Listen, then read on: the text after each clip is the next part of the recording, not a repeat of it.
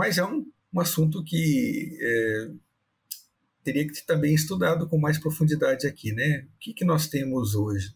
Os solos que recebem isso, qual é a característica deles com relação a esses minerais, né? A gente tem um levantamento, pelo menos que eu conheça, que aponte alguma coisa. Temos espaço para continuar usando, né? Por quanto tempo, enfim. Então esse é o, o diferencial, sabe, Inês? Mas é, eles estão aprendendo, sim, é, eu acho que estão no nível que a gente vai ter que chegar, né? Embora também a gente esteja já avançando nesses processos de, de investigação, né, de tentativas de substituição, já temos êxito em algumas moléculas, né? Mas esse é o, o cenário.